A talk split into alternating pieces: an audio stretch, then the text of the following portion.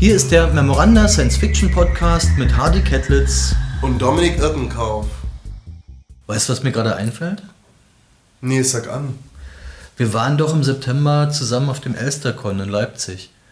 Und äh, du hast mir überhaupt noch nicht erzählt, auf wie vielen Cons warst du bisher überhaupt? War das dein erster? Nee, war nicht mein erster. Also der erste, der war in Dortmund, der Dortcon, irgendwann in den 2000ern. Mhm.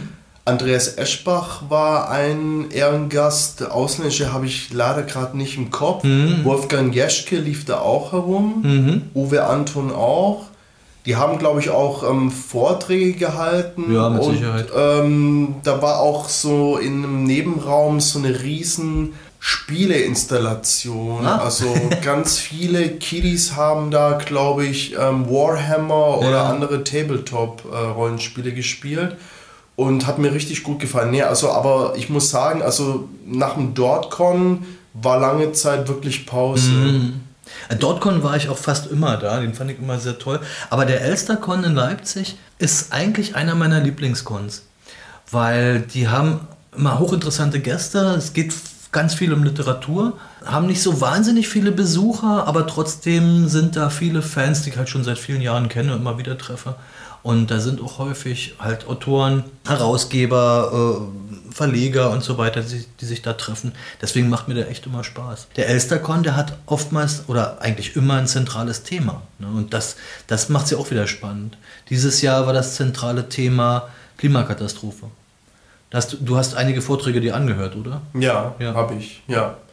Ja, hat mir gut gefallen, auch vor allem die Panel-Diskussion, in der, bei der es dann auch um die Frage ging, was jetzt Literatur da leisten kann und ähm, wie die Science Fiction da auch dazu steht. Und ich habe auch mit einigen Autoren gesprochen, die jetzt nicht ausgesprochene, nur reine Science-Fiction-Autoren sind, die da auch da waren und die das auch sehr positiv aufgenommen haben und ja. gemeint haben, vom Thema her oder die Science-Fiction Fans hätten sich da auch recht gewandelt und wären sehr wach diesem ja. Thema Klimakatastrophe, Klimawandel ja, ja.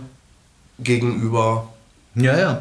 Also ähm, interessant war aber auch, dass einige unserer Memoranda-Autoren da waren. Ja. Und besonders gefreut habe ich mich unter anderem über Hans Frei. Hans Frei äh, hat ja schon eine ganze Reihe von Büchern geschrieben, ähm, die auch bei uns erschienen sind.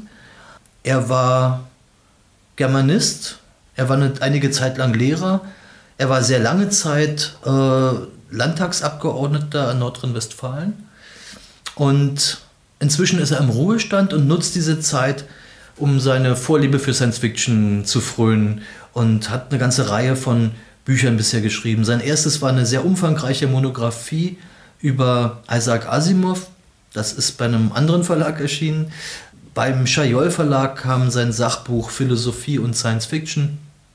Er hat insgesamt drei Ausgaben für die Reihe SF Personality geschrieben, und zwar über die Autoren Alfred Bester, über James Graham Ballard und über James Tiptree Jr. Und seit einiger Zeit beschäftigt er sich jetzt sehr ausführlich mit der Geschichte der deutschen Science Fiction. Und das erste Buch, das von ihm erschienen ist zu dem Thema, heißt Fortschritt und Fiasko, die ersten 100 Jahre der deutschen Science Fiction. Das stellt quasi die deutsche Science Fiction vor aus den Jahren 1810 bis 1918. Der zweite Band ist in diesem Jahr erschienen, im Frühjahr, und der heißt Aufbruch in den Abgrund.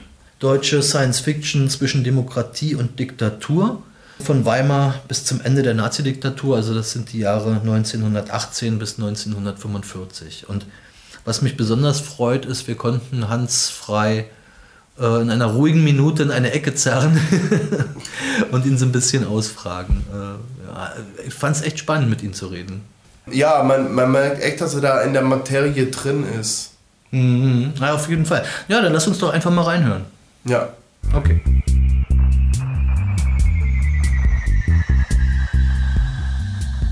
Wir begrüßen ganz herzlich Hans Frei, unseren Buchautor. Im Gespräch sind heute Dominik Irtenkauf und Hardy Kettlitz mit Hans Frei. Hallo Dominik. Ja, hallo Hardy. Hallo Hans. Hallöchen. Freut mich. Wir möchten uns gerne über deine Sachbücher unterhalten. Du hast ja bereits in den letzten Jahren mehr als ein halbes Dutzend Sachbücher zur Science Fiction geschrieben. Mehrere Monographien über Autoren wie zum Beispiel Isaac Asimov, Alfred Bester, James Graham Ballard, James Tiptree. Auch ein Sachbuch über Philosophie und Science Fiction, das beim Schajol Verlag erschienen ist. Und vorher warst du in deinem Berufsleben lange Politiker. Wie kam es denn zu deiner Autorenkarriere? Ja, das erklärt sich eigentlich relativ einfach, weil ich praktisch seit dem achten Lebensjahr Science-Fiction-Fan bin. Das fing damals mit ähm, Nick, dem Weltraumfahrer, an, von Hans-Rudi Wäscher, der ja heute Kultstatus hat. Und äh, das hatte mich dann so gepackt, dass ich eben nach und nach über die Hefte auch zu Büchern kam und im Grunde auch immer die Vorstellung hatte, eben im Bereich der Science Fiction auch mal aktiv zu werden. Sei es etwas zu schreiben, sei es an Kongs teilzunehmen, nur wie das Leben so spielt. Mein Lebensweg lief anders. Ich hatte dann Studium gemacht, dann kam ähm, mein eigentlicher, ich habe auch einen ordentlichen Beruf äh, gehabt, ich war Lehrer und dann kam auch noch Frau und Familie dazu.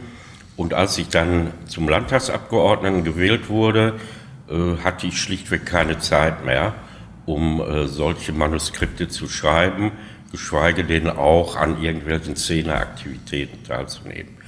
Und dadurch hat sich das sozusagen auf die lange Bank geschoben äh, bis zum Jahr 2005, wo ich dann selbstständig und freiwillig gesagt habe, ich höre jetzt auf und ich möchte mich anderen Dingen widmen. Und da kam meine alte Liebe SF wieder zum Zuge. Ah, okay. und ähm, dann fing ich an mit, äh, mit bestimmten Texten und merkte relativ schnell, also das äh, Schreiben von Sachbüchern liegt mir mehr als das Schreiben von Romanen. Hängt vielleicht mit meiner Persönlichkeit zusammen, wie auch immer, sollen andere erklären. Jedenfalls ähm, habe ich dann versucht, äh, solche Dinge zu machen. Und äh, wie gesagt, eines der ersten Ergebnisse war so, ich glaube 2011, war dann der volumin voluminöse äh, Asimov-Band, der auch veröffentlicht wurde von einem äh, Verlag in München. Ja, und dann, wie das Schicksal auch so spielt, habe ich einen sehr lieben und kompetenten Menschen kennengelernt, der heißt Dali Ketzlitz, den ich einfach mal durch zufällig hab ich, bin ich auf den Schajol Verlag gestoßen im Internet und habe mir gedacht, schreib's ja Herrn Ketzlitz einfach mal an. Habe eigentlich auch gar nicht damit gerechnet, dass geantwortet wird, aber da kam postwendend. Er ist sehr freundlich. Eine sehr freundliche, sehr aufbauende äh, Mail. Und so kamen wir ins Gespräch. Und so entstand die Idee, äh, weil mir auch Bester immer am Herzen gelegen hat. Das Buch über Alfred Bester zu über machen. Über Alfred mhm. Bester äh, zu machen. Ja, so hat das angefangen. Dann lass uns mal über deine aktuellen Bücher reden. Ähm, du hast zwei Bücher, also die letzten beiden Bücher, die du verfasst hast und die beim Memoranda Verlag erschienen sind, heißen Fortschritt und Fiasko und Aufbruch in den Abgrund und widmen sich der Geschichte der deutschen Science Fiction. Aus unseren Gesprächen weiß ich, dass du die Bücher ursprünglich ganz anders betiteln wolltest, nämlich Politik und Science Fiction. Wie hängt das zusammen? Kannst du das, also ich weiß es zwar, aber kannst du es uns bitte nochmal erzählen? Warum die Titel jetzt so Naja, also weil haben. du hattest zu, zu, äh, früher ein Buch geschrieben, Philosophie und Science Fiction und hattest dann die ja. Idee, Politik und Science Fiction also, zu machen. Genau, das war so die erste Idee, wobei ich äh, mehr daran gedacht habe, also aus einem mehr kursorischen Band zu mhm. schreiben, mhm. so wie es bei, der, bei dem Philosophieband ist, äh, der ja im Grunde so einen Rundschlag macht über alle möglichen Gebiete und auch nicht trennt zwischen deutscher Science Fiction und äh, anderssprachiger. Und äh, irgendwie bin ich dann doch zu der Auffassung gekommen, äh, dass da der rote Faden fehlt. Und äh, ich habe auch ähm, festgestellt, dass so etwas wie eine systematische Geschichte der deutschen SF in der Literatur bis jetzt nicht gibt. Von daher gesehen habe ich mir gedacht, das wäre doch eine gute Idee, wenn ich einfach mal den Versuch mache, so etwas zustande zu bringen. Mhm. Ob das jetzt gelingt, war eine ganz andere Frage, aber ich war eben ähm, doch äh, plötzlich von dieser Idee sehr stark berührt, ähm, wobei ich besonders auch einen Aspekt gesehen habe, weil ich auch im Grunde äh, bin ich auch ein großer Geschichtsfan. Also ich befasse mich gerne mit Geschichte, mit gesellschaftlichen äh, Problemen unter geschichtlichen Gesichtspunkten. Und da habe ich mir gedacht, äh, es ist doch vielleicht auch eine pfiffige Idee, wenn man einmal versucht, deutsche Geschichte darzustellen unter einem ganz bestimmten Aspekt, sozusagen aus dem Sichtwinkel jetzt der Science-Fiction-Literatur. Mhm. Ja, klar. Und ähm, die Ergebnisse sind meiner Ansicht nach ziemlich erstaunlich und auch äh, wichtig für das Verständnis auch der heutigen Welt. Mhm. Und äh, so bin ich dann auf diese äh, Idee gekommen, sozusagen chronologisch vorzugehen und äh, damit auch anhand von Science-Fiction-Werken zu versuchen, diesen Zusammenhang zwischen allgemeiner Historie und literarischer Entwicklung in einem ganz bestimmten Genre äh, miteinander zu koppeln. Mhm. Und da mhm. kam meiner Ansicht nach Erstaunliches bei heraus. Und genau, das sind ja auch ziemlich viele Titel, so aus der Zeit zwischen äh, Ende des Ersten Weltkriegs bis Ende des Zweiten Weltkriegs, also von 1918 bis 1945, eine ganze Zeitspanne und das ist bisher so auch dein umfangreichstes Sachbuch. Wie hast du denn das Quellmaterial recherchiert und wie bist du daran gekommen? Also bist du dann wirklich da auf Flohmärkten herumgereist und hast immer dann auf Buchrücken geguckt, wo eine Frakturschrift zu erkennen war? Also wenn äh, es mir gestattet ist, möchte ich die Frage sogar erweitern, okay. ähm, weil mein erstes Buch ja den Bereich 1810 bis 1918 umfasst. Mhm. Äh, du hattest jetzt angesprochen den zweiten Band, der sich ja mit der Weimarer Republik und der Nazidiktatur ähm, befasst. Und äh, insofern galt die Frage, wo bekamst du dein Material her?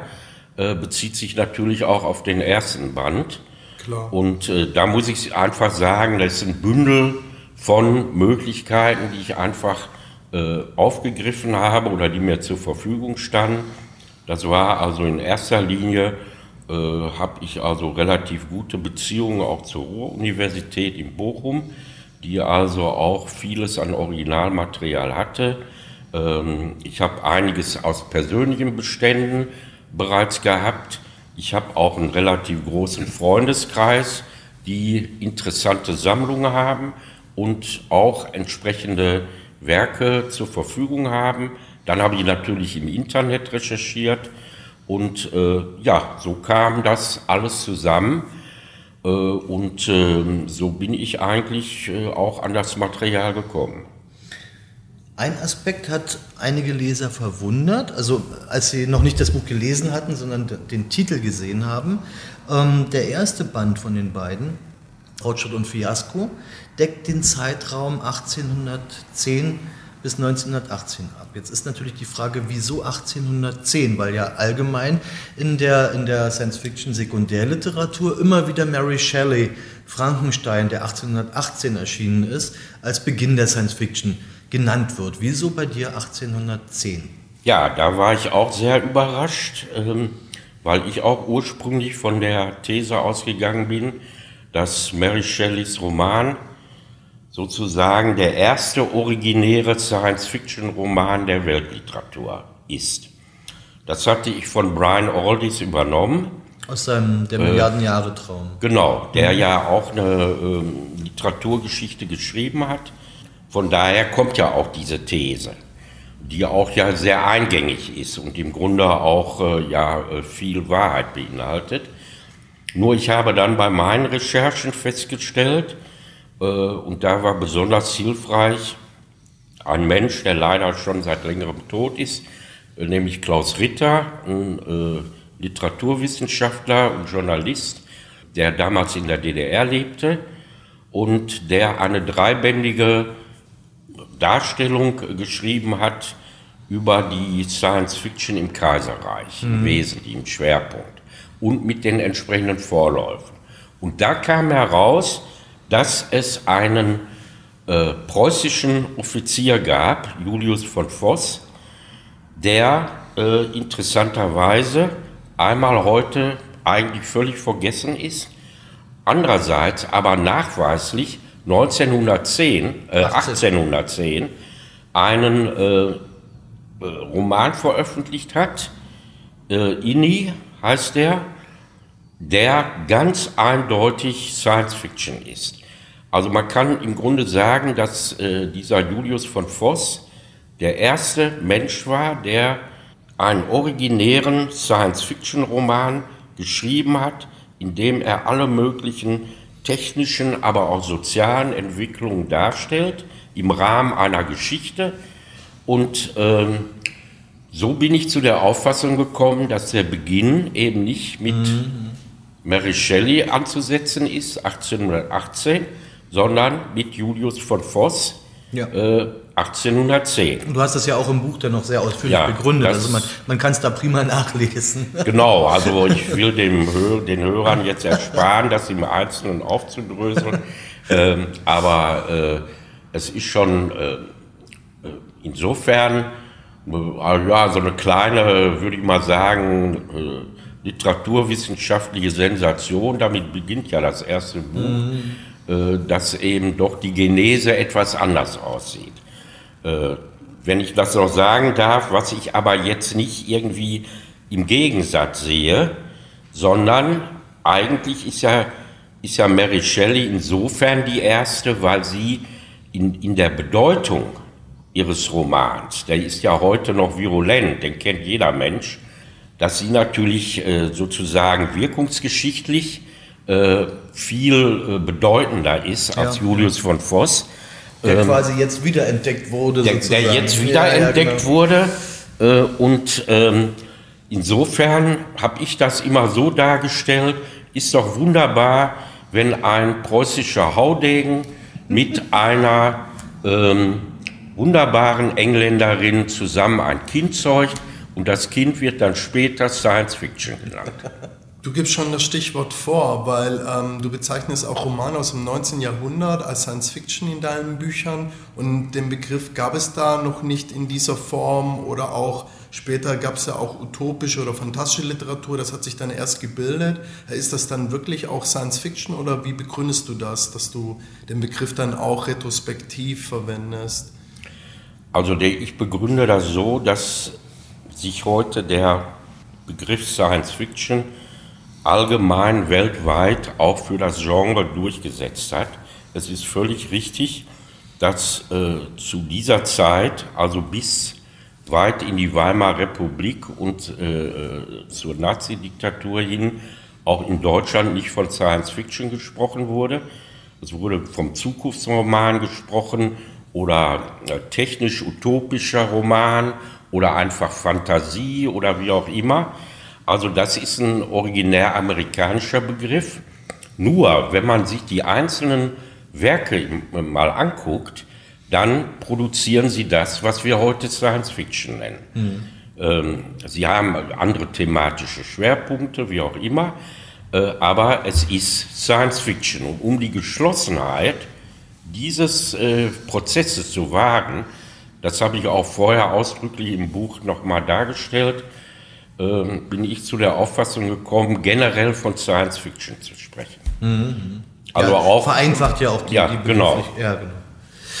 Ähm, Gerade in der Zeit des Kaiserreichs ähm, gab es ja einen großen Teil an Büchern, die eigentlich Kriegsliteratur waren äh, und wo der, das fantastische Element daraus bestand, dass besonders große Waffen oder neuartige Waffen oder U-Boote, die noch nicht existierten, eingesetzt wurden, um, um andere Völker äh, zu bekriegen, zu überfallen. Also die waren schon eher destruktiv, die Bücher. Gab es denn im Kaiserreich auch ganz richtig positive äh, Bücher schon, also die, wo man sagen kann, die haben eine positive Zukunft? Also es gibt eindeutig auch im Kaiserreich eine äh, fortschrittliche äh, Science Fiction, äh, die eben versucht hat, also Menschen zugewandt, äh, Utopien, aber auch technische Entwicklungen in einen Zusammenhang zu stellen mit einer besseren Welt.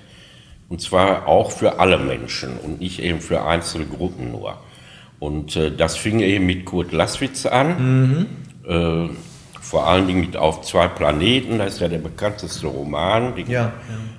Aber auch mit vielen anderen. Arnold von der Passer war so eine Art Epigone von äh, Laswitz äh, und äh, auch von einem anderen, das war äh, Herzka mit Freiland. Mhm. Freiland ist eine typische Utopie, die äh, sozusagen auf äh, genossenschaftlich-sozialistischer Basis eine Gesellschaft konzipiert, die äh, eben den Bedürfnissen der Menschen gerecht wird. Mhm. Und zwar bei Herzka ist es eben noch der besondere Aspekt, dass er einen reformerischen Weg einschlägt, im Gegensatz zum revolutionären Weg, den ja der Marxismus vorgeschlagen hat. Ja. Ähm, und das ist eine ganz wichtige Utopie, äh, die ja sogar dann in der gesellschaftlichen Realität zu regelrechten Bewegungen geführt hat, die versucht haben, aufgrund dieses Modells von Herzka äh, so eine Gemeinschaft zu realisieren. Mhm. Ist leider, diese Experimente sind leider alle schiefgegangen, aus verschiedensten Gründen heraus. Aber immerhin, man es zeigt sich, dass äh, diese äh, Utopie so wirksam war, dass sie eben doch deutliche Auswirkungen auf äh, äh, politische Entwicklungen gehabt mhm. hat. Äh, das heißt, kann, man kann sagen, dass die Bücher aus der Zeit politischer waren als die, die heutige Science Fiction, weil sie, weil sie einfach bestimmte politische Strömungen unterstützt haben oder bevorzugt haben. Also es gab ja auch äh, solche Bücher wie die KPD regiert beispielsweise, genau. ähm, die, die ja sicherlich nicht entstanden sind aus Unterhaltungs... Aber in der Weimarer Republik war das dann. Das war in der Weimarer, ja, ja. ja. Ähm, äh, die äh, entstanden sind nicht aus Unterhaltungsgründen, sondern auch Ziele verfolgt haben, politische. Ja, das ist äh, in dem Sinne richtig. Also ich würde nicht sagen, dass die heutige SF unpolitisch ist. Im Gegenteil. Nur der entscheidende Unterschied zum Kaiserreich und auch zu Weimar, Nazis lassen wir mal raus, weil das eine ganz andere Situation war, äh, war, dass die äh, SF auch sehr stark für, politisch, für politische Richtungen in Anspruch genommen wurde. Also es gab dann, die KPD hat sich ja erst 1918, 19 gegründet. Äh, vorher gab es eben nur die SPD. Also mir wurde auch immer vorgeworfen, ich bin ja, ist ja mittlerweile bekannt, dass ich nun auch Sozialdemokrat bin. Und ich hätte da äh, so Propaganda für die SPD gemacht in dem ersten Band. Nur ich muss wirklich sagen, äh, es gab nun mal keine andere Partei außer der SPD im Kaiserreich, die ein alternatives Gesellschaftsmodell vertreten ja, hat. Ja. Und ich kann jetzt zuliebe der Menschen, die die SPD nicht mögen, nicht eine neue Partei erfinden, um äh, da irgendwelche Eindrücke zu konterkarieren. Das sah nun mal so nebenbei eingeflochten.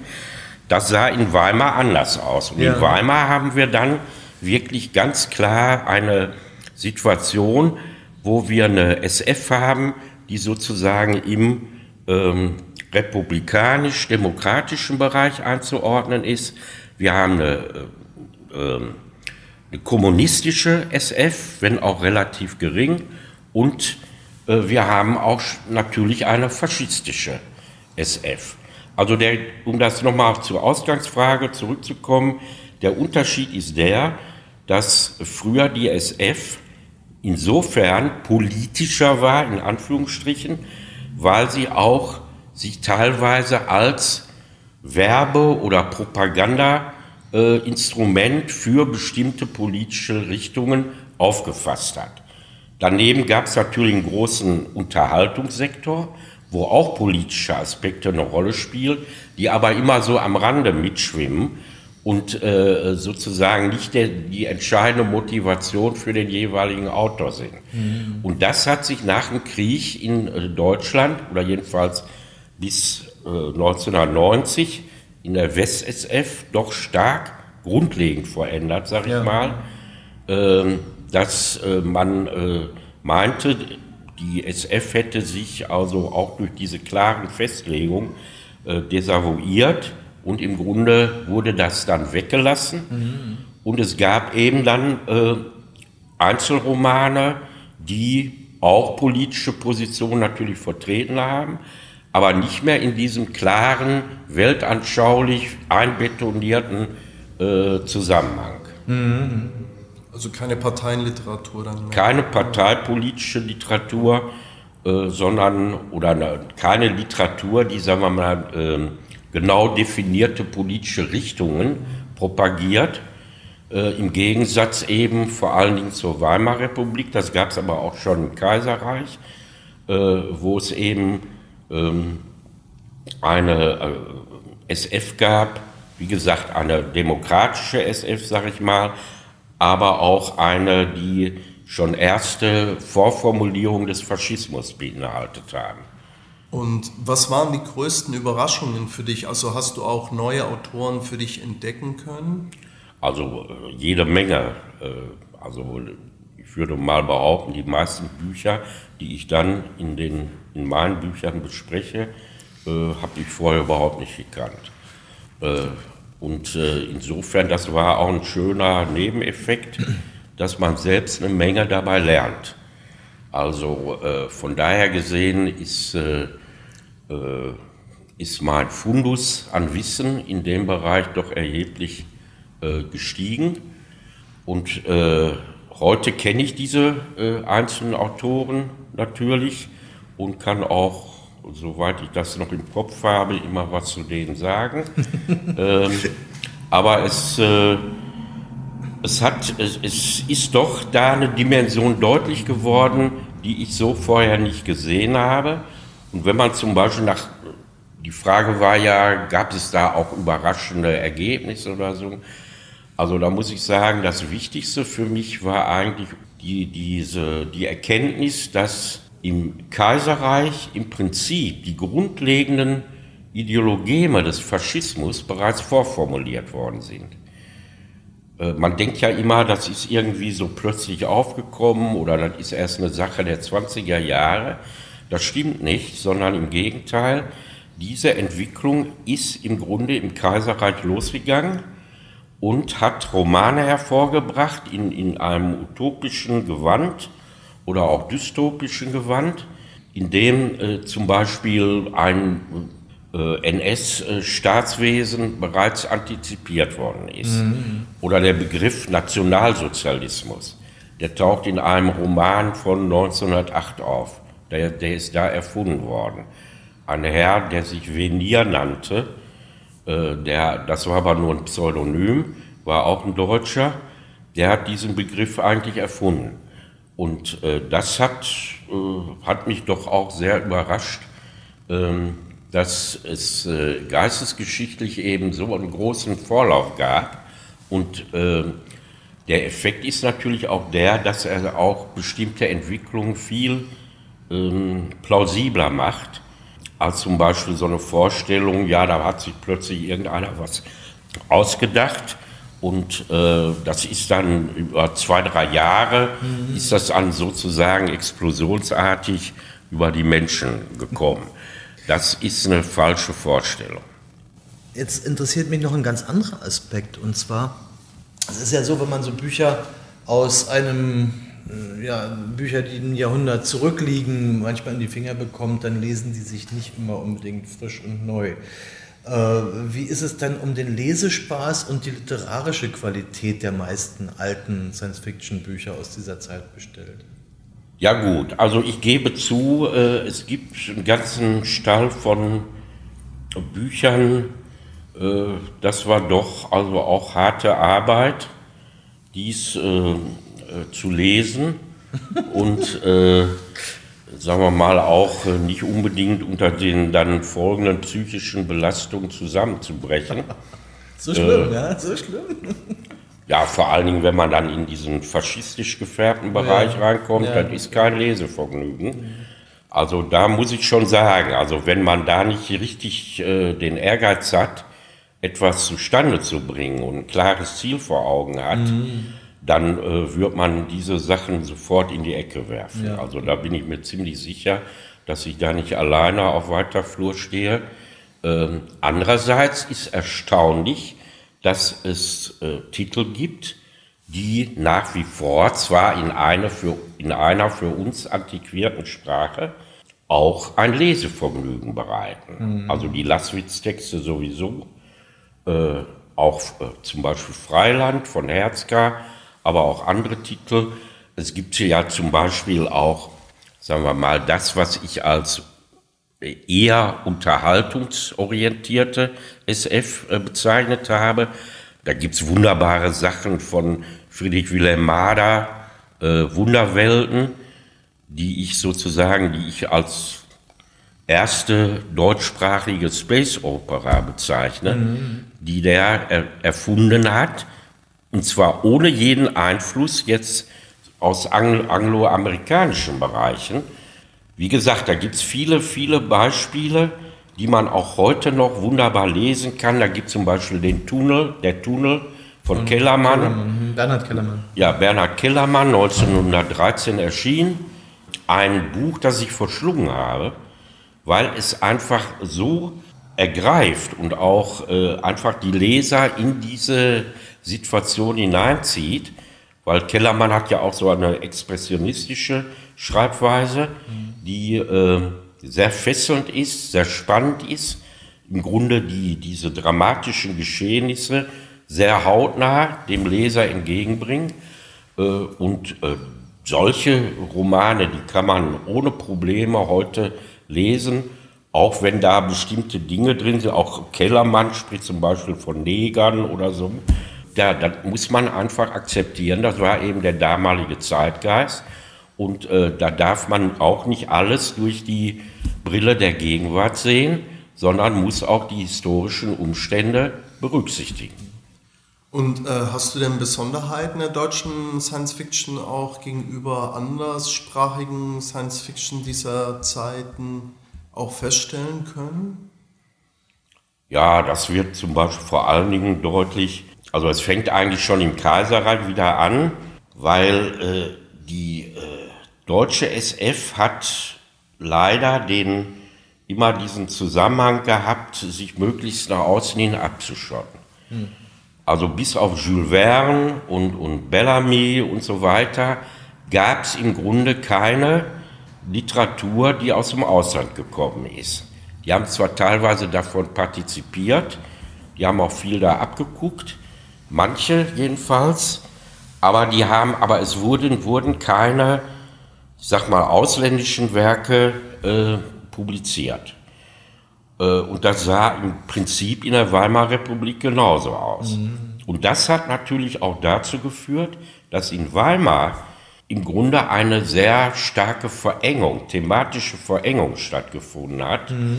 weil die angloamerikanische Literatur wurde ja nicht zur Kenntnis genommen. Mhm.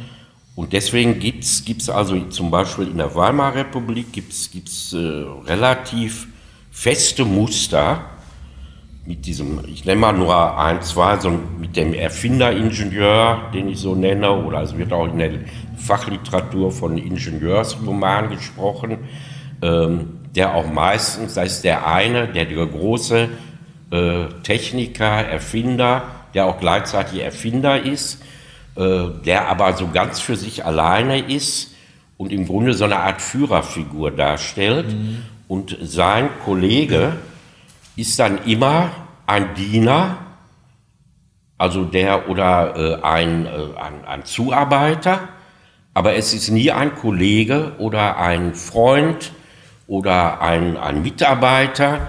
Äh, und diese, äh, dieses Schema hat sich zum Beispiel auch nach dem Zweiten Weltkrieg wieder verändert.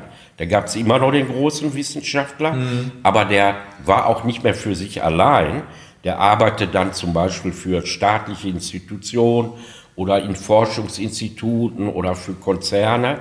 Und der hatte immer Kollegen dabei, die eben nicht mehr dieses mhm. Oben-Unten-Verhältnis mhm. dargestellt haben. Also diese Verengung war da, äh, die sich auch auf andere Themen bezieht. Mhm. Also es gibt, gibt bestimmte Bereiche, äh, die da nicht abgebildet werden. Zum Beispiel, es gibt fast bis auf eine oder zwei Ausnahmen, gibt es keine Invasionsromane in der Weimarer Republik. Es gibt nur, soweit ich jetzt weiß oder mir jetzt einfällt, gibt es einen einzigen mhm. von äh, Hunderten von Titeln. Ja. Ne? Weil diese Invasionsthematik, äh, die interessierte nicht. Aus welchen Gründen könnte ich auch was zu sagen, aber muss ja jetzt nicht ganz so weit gehen. Noch eine Frage. Äh, du hast im, in dem aktuellen Jahrbuch, das Science-Fiction-Jahr 2020, ähm, einen Beitrag veröffentlicht. Da geht es darum, wie die Science-Fiction die Welt veränderte. Kannst du ganz kurz zusammenfassen, worum es da drin geht? Noch Und kürzer. Uns, uns neugierig machen drauf. Ja, also der Artikel heißt ja, wie die Science Fiction Geschichte macht. Geschichten, genau. Und da habe ich einfach Beispiele genannt mit Bezug auf meine beiden Bücher, die deutlich machen, dass die äh, SF auch das ist, was ich als Wirklichkeitsmaschine bezeichne. Mhm. Und unter Wirklichkeitsmaschine verstehe ich, dass die SF eben nicht nur abbildet, nicht nur Zeiten widerspiegelt, macht sie auch, mhm. aber sie bringt sogar selber gestalterische Elemente ein in die Gesellschaft, in die Politik, die dann tatsächlich realisiert werden und tatsächlich auch virulent sind. Also ein Beispiel nenne ich mal, da ist jetzt gerade kein Deutscher, aber äh, Conan Doyle, der Erfinder des Sherlock Holmes, der hat mal eine Kurzgeschichte geschrieben, äh, glaube 1914 war das, äh, wo der von einem U-Boot-Krieg der Deutschen gegen England spricht.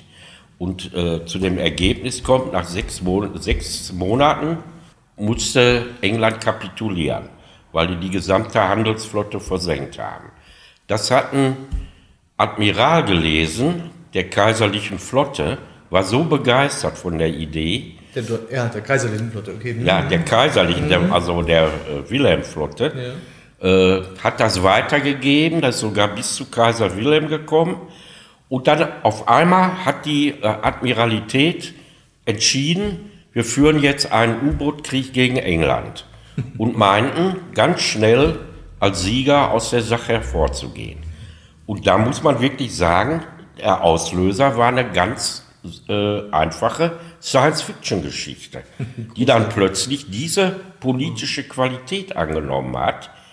Oder wenn ich noch darf, ein zweites wirklich frappierendes Beispiel ist ja die Entwicklung der Raumfahrt. In der Weimarer Zeit, da gab es ja diesen Verein für Raumschifffahrt, die ja auch Experimente gemacht haben. in Berlin waren, war der, ne? In Berlin mhm. war der, der ist eigentlich in Breslau gegründet worden, die zogen aber dann nach Berlin. Mhm. Da sind so solche Namen wie Werner von Braun, Obert, ähm, dann auch Willi Lai und, äh, und so weiter äh, sind da bekannt geworden. Die haben auch Experimente gemacht. Und der entscheidende Punkt ist der, dass äh, man könnte sagen, dieser Verein für Raumschifffahrt war sowas wie der erste Science-Fiction-Club Deutschlands. Und äh, die haben in Zusammenhang mit einem Filmereignis von Fritz Lang, Frau im Mond, wo Thea von Harburg äh, auch das Drehbuch wieder geschrieben hatte, wie bei Metropolis. Im Rahmen dieses äh, Films ist die UFA auf die Idee gekommen, wir machen jetzt einen riesen Werbegag zur Premiere. Wir schießen da eine zwei Meter hohe Rakete, 40 Kilometer hoch in die Atmosphäre und äh, damit haben wir den riesen Reklameeffekt. Und die Rakete sollte der Obert bauen. Mhm. Obert äh, hat das zwar nicht geschafft, der ist dann, der hat so quasi einen Nervenzusammenbruch gekriegt äh, wegen dieses Drucks und ist dann auch panikartig aus Berlin geflogen. Er hat aber die Kegeldüse erfunden während dieses Prozesses und die nachher eine große Rolle gespielt hat.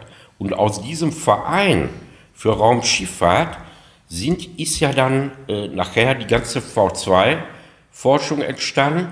Der Werner von Braun wurde auch abgefischt äh, nach dem Zweiten Weltkrieg von den Amerikanern, äh, der ja da eine ganz dubiose äh, Rolle gespielt hat bei den Nazis. Und hat ja dann führend da im, im Raumfahrtprojekt bei den Amerikanern mhm. mitgewirkt. Und man muss eben sagen, dass eigentlich aus einem eher spinnerten Verein von Science-Fiction-Fans, die jetzt allerdings eine ganz bestimmte Idee eben verfolgt haben, die Rakete und den Mondflug, ähm, und einem Medienereignis, dem äh, SF-Film Frau im Mond, im Grunde die reale Raumfahrt wesentlich entstanden ist und mitbestimmt wurde. Im Übrigen hat zum Beispiel zu dem, bei dem Film hat ähm, Fritz Lang den Countdown erfunden, weil der, weil der gesagt hat, ja, wenn die Rakete, wenn ich erzähle, 1, 2, 3, 4, 5, dann weiß der Zuschauer ja gar nicht, wann die Rakete abhebt. Ja, ja, genau. Dann ist er auf die Idee gekommen, hat gesagt, ich zähle jetzt rückwärts und damit war der Countdown geboren. Damit versteht auch jeder, wann es losgehen soll. Dann weiß jeder, wann die Rakete startet.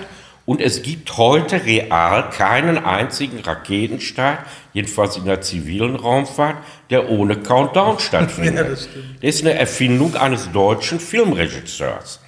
Und da sieht man solche Zusammenhänge, wo einem irgendwie deutlich wird, ja, die SF ist offensichtlich doch noch ein bisschen mehr als eine reine Unterhaltungsliteratur. ja, ja, super, vielen Dank. Das wird häufig übersehen, ja. Und arbeitest du denn bereits auch schon an einem dritten Band? Also der, der, der, erste und zweite, die gehen ja bis zum Jahr 1945, ja. da endet ja der quasi der Genau. Zweite. Ja, das liegt ja in der Logik der Sache. Ich habe mir also vorgenommen, äh, soweit es äh, mir erlaubt ist, auch rein physisch und ähm, gesundheitlich äh, an diesem Projekt weiterzuarbeiten. Und ich bin zurzeit beim dritten Band, der sich bezieht auf die Zeit 45 bis 68, aber auf die West-SF. Als vierten Band plane ich einen. Äh, nicht zu viel verraten. Ja, nur, ich will also nur für äh, die Leute, die jetzt vielleicht sagen, ja wie, gab es da keine DDR oder so, ja, ja. da möchte ich doch sagen, bitte nicht sofort aufregen. Also ich plane einen gesonderten Band speziell nur bezogen auf die DDR. Oh. Überraschung. Mehr, mehr sagen. mehr sagen wir.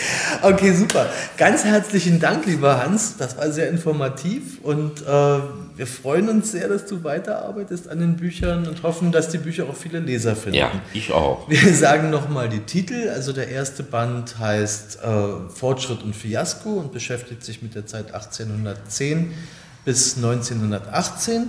Der zweite Band heißt Aufbruch in den Abgrund und beschäftigt sich mit der Zeit von 1918 bis 1945. Ja, das war's eigentlich. Vielen Dank. Ja. ja, auch ich bedanke mich herzlich. Dann bis zum nächsten Mal, würde ich ja, sagen. Ja, danke schön. okay. Tschüss. Tschüsschen.